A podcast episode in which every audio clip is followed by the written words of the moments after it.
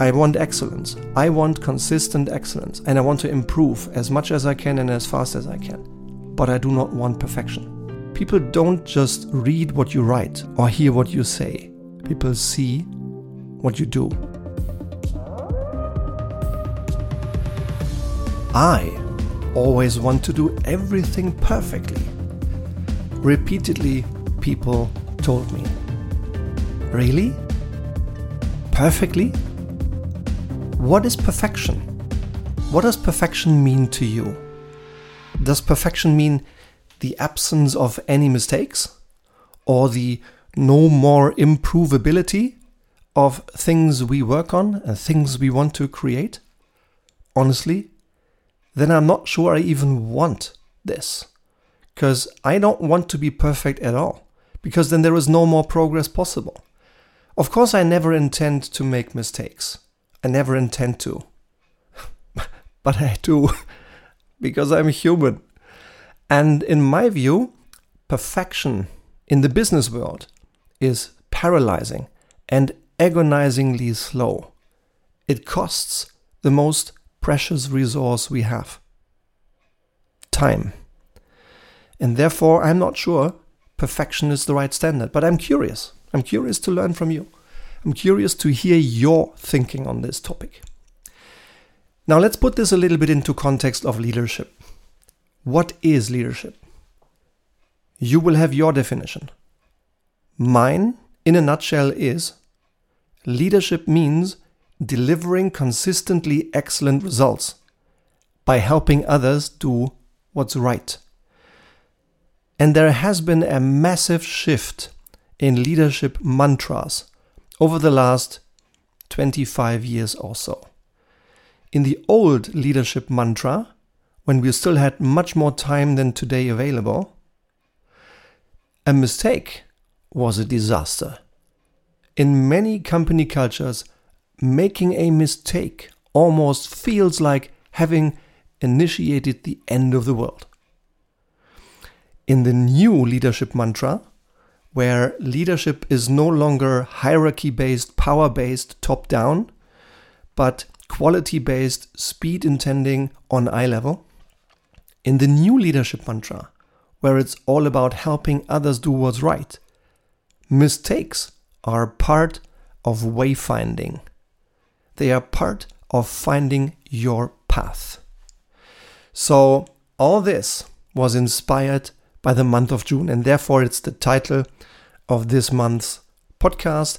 And I think no matter whether you're a young intern joining joining the business world just in a year or two down the road, or whether you are a chief executive running an entire corporation, or whether you are a member of a supervisory board and supporting and challenging a CEO, no matter where you are in this leadership world, this question on what's the standard? Is it perfection or is it excellence? I think matters to many of us. But before going any deeper, let's first look back at May. As announced in the March episode, we now post the Leitwolf question of the month once a month so that you can get even more value, actively participate, and share your own thoughts here in the Leitwolf community. Leitwolf question of the month. Results. The Leitwolf question of the month of May was human or wimp? What does humanity mean as a leadership factor? And I'm so delighted to have received feedback from several from you. And I've made a little selection of two that I would like to share with you right now. The first came from Simone in northern Germany. And she said, quote, Stefan, I am so glad you recorded and shared this podcast. You're so right that, in fact, being, being and feeling human is a very relevant leadership factor. When I feel my boss perceives me as a human and treats me like a human, I'm ready to support, lead, and give my best.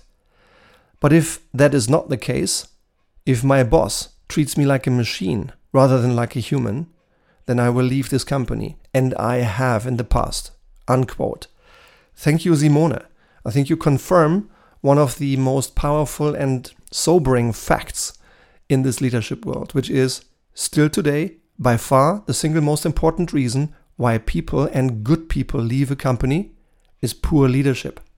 So leadership matters. It doesn't only reduce your fluctuation cost, but it keeps morale. It's the right thing to do.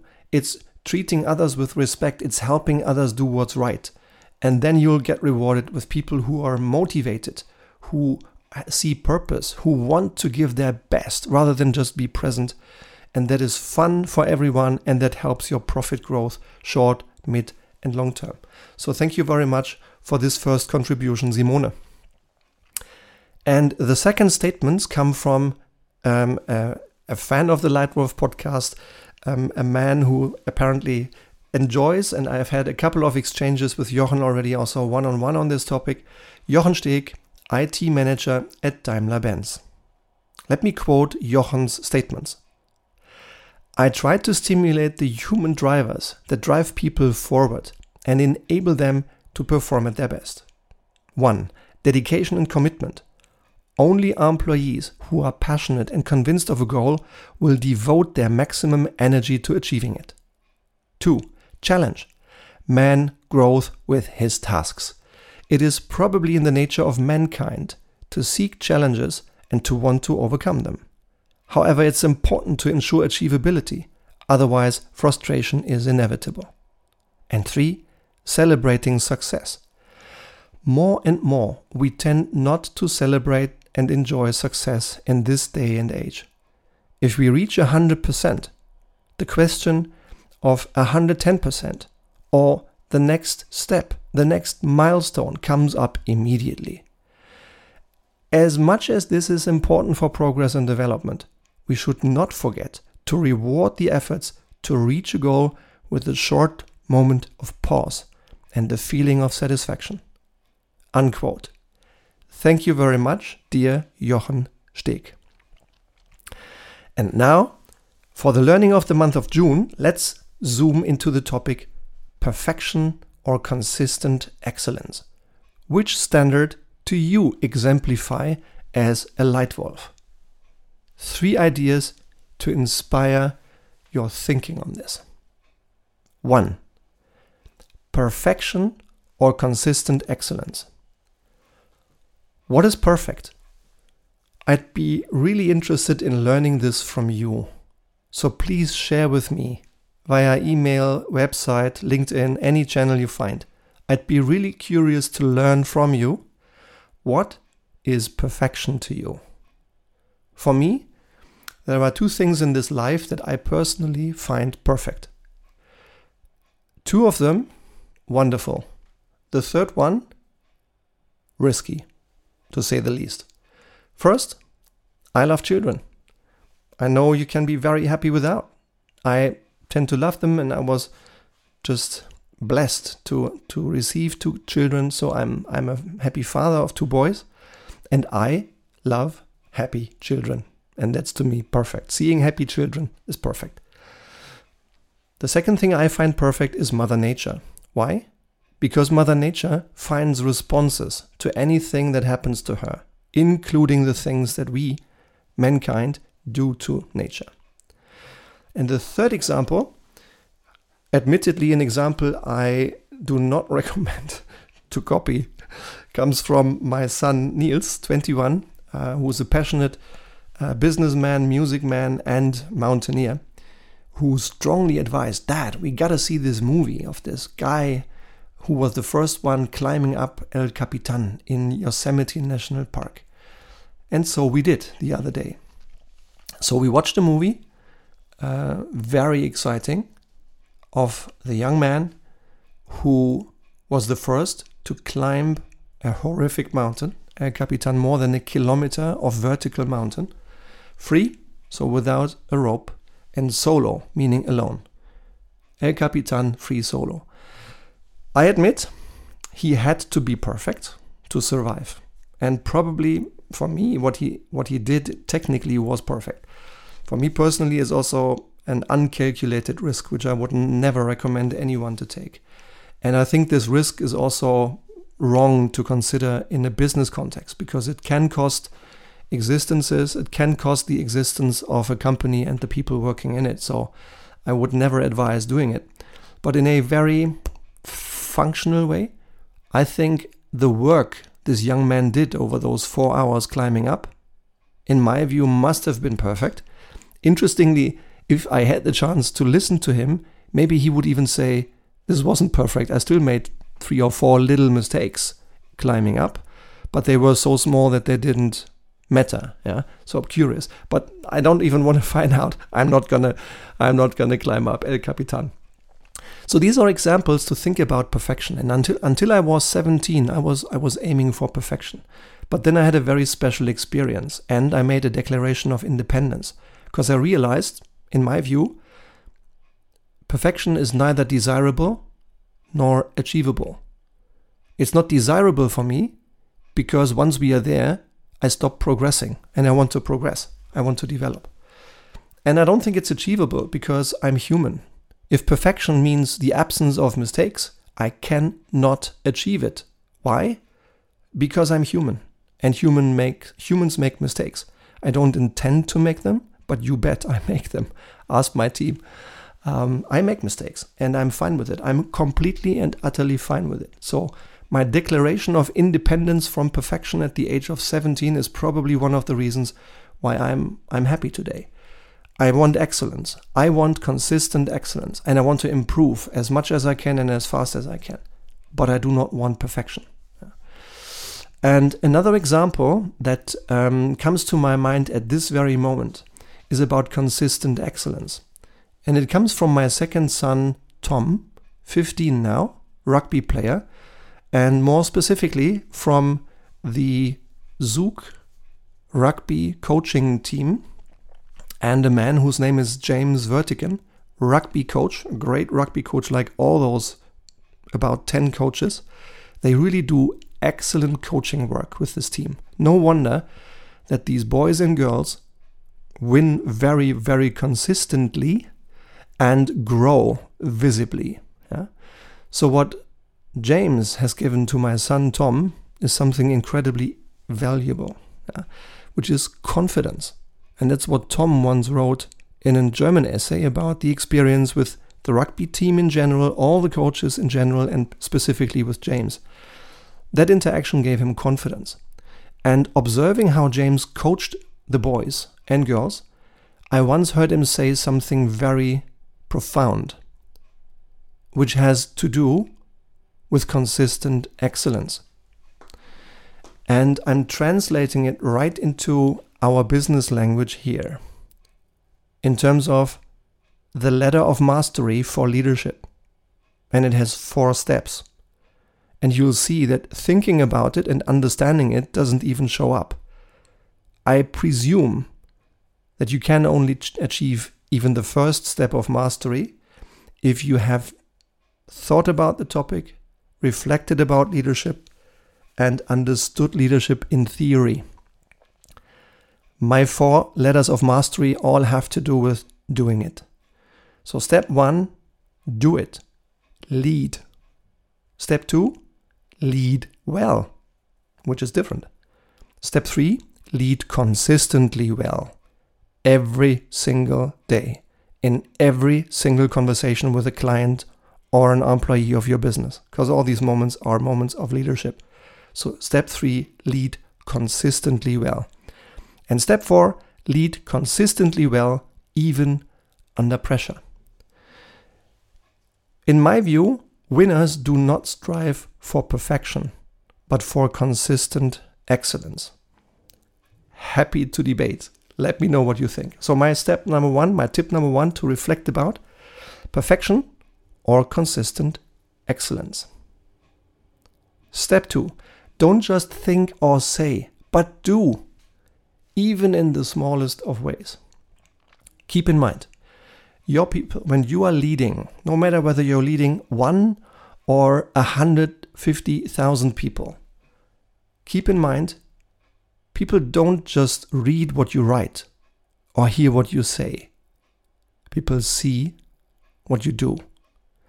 So, ensure consistency in your daily actions, in your daily leadership performance.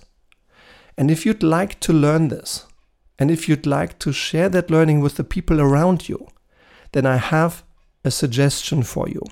I'd like to make you aware of the new Leitwolf Academy. The new Leitwolf Academy is a very simple one year access to the most practical, impactful tools to master leadership. You can learn how to become the best leader you can possibly be by joining the Leitwolf Academy. It contains my very best knowledge from 30 years of leadership experience, from first time leader leading six people to being a European board member leading 12,000 employees all over Europe. Here in the Leitwolf Academy, you train together with me for an entire year the few decisive things that you really need as a leader, the most important practical tools about self leadership, leading your boss, leading your employees, leading teams, leading leaders, and leading strategically. All supported with six times per year an hour of live coaching. And if this offer interests you, if you'd like to work with me rather than just listening here in the Leitwolf podcast, then please click into the podcast description here in the podcast text below or look at my website at um, stefanhomeisterleadership.com. The first part, top left, is the access to the Leitwolf Academy. And it would be my big pleasure if soon you decided to book and to join the Leitwolf Academy. So, my second tip for today's topic don't just think or talk about it, but do it. Live your standards of quality. And tip number three never, never, never, never give up. What is this?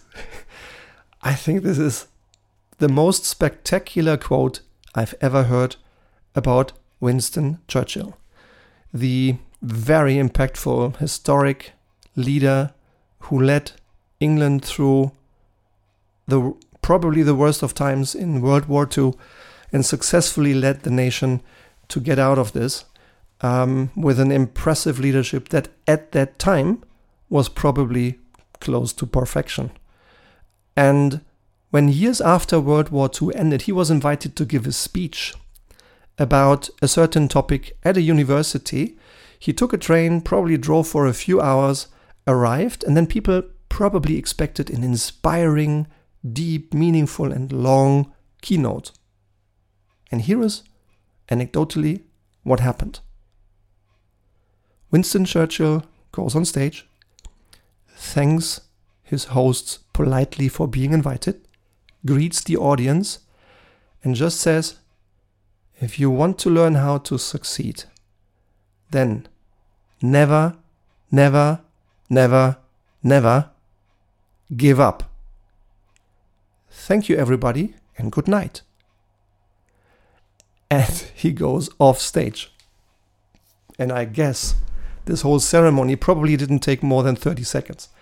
And it probably was also so impactful because it was so short. It stuck in my mind. I'm sharing it with you because of this high relevance and brevity, which I think is another tip, another input, another food for thought when you think about your standards of performance, your standards of excellence. Never, never, never, never give up. A great way to deal with setbacks. And now we've prepared something exciting for you again for next month. Leitwolf question of the month. Which standard do you live by? So I'm really curious to learn from you how you set standards of performance and standards of excellence. And maybe your thought, your quote will be shared next month here in the Leitwolf podcast. So please write an email, contact me on LinkedIn, on any channel. I'd really like to understand how you define standards of excellence and performance for yourself and for your organization. And if you like the way I'm sharing my tips here on strategy, on leadership, on change here in the Leitwolf podcast, then please feel free to subscribe to it. Every single week we are sharing more both in German and in English. There is now more than 10,000 people uh, in here listening, contributing, joining every single month. and the number of participants doubles every year without us spending any money, any single euro on, on advertising. So join us. If you could please leave me a written feedback in the podcast description, that would be highly appreciated. And if there is any relevant question that is matters to you in your business about strategy, leadership, change, maybe also to innovation, where I also have a little bit of experience, then please drop it. And then maybe your question becomes a headline or a key thought in one of the next Leitwolf podcasts. For today, thank you very much for listening. Thank you for your time. And I already now look forward to the next time that you meet me here, that you participate here in this conversation in the Leitwolf podcast. Thank you. Your Leitwolf Stefan.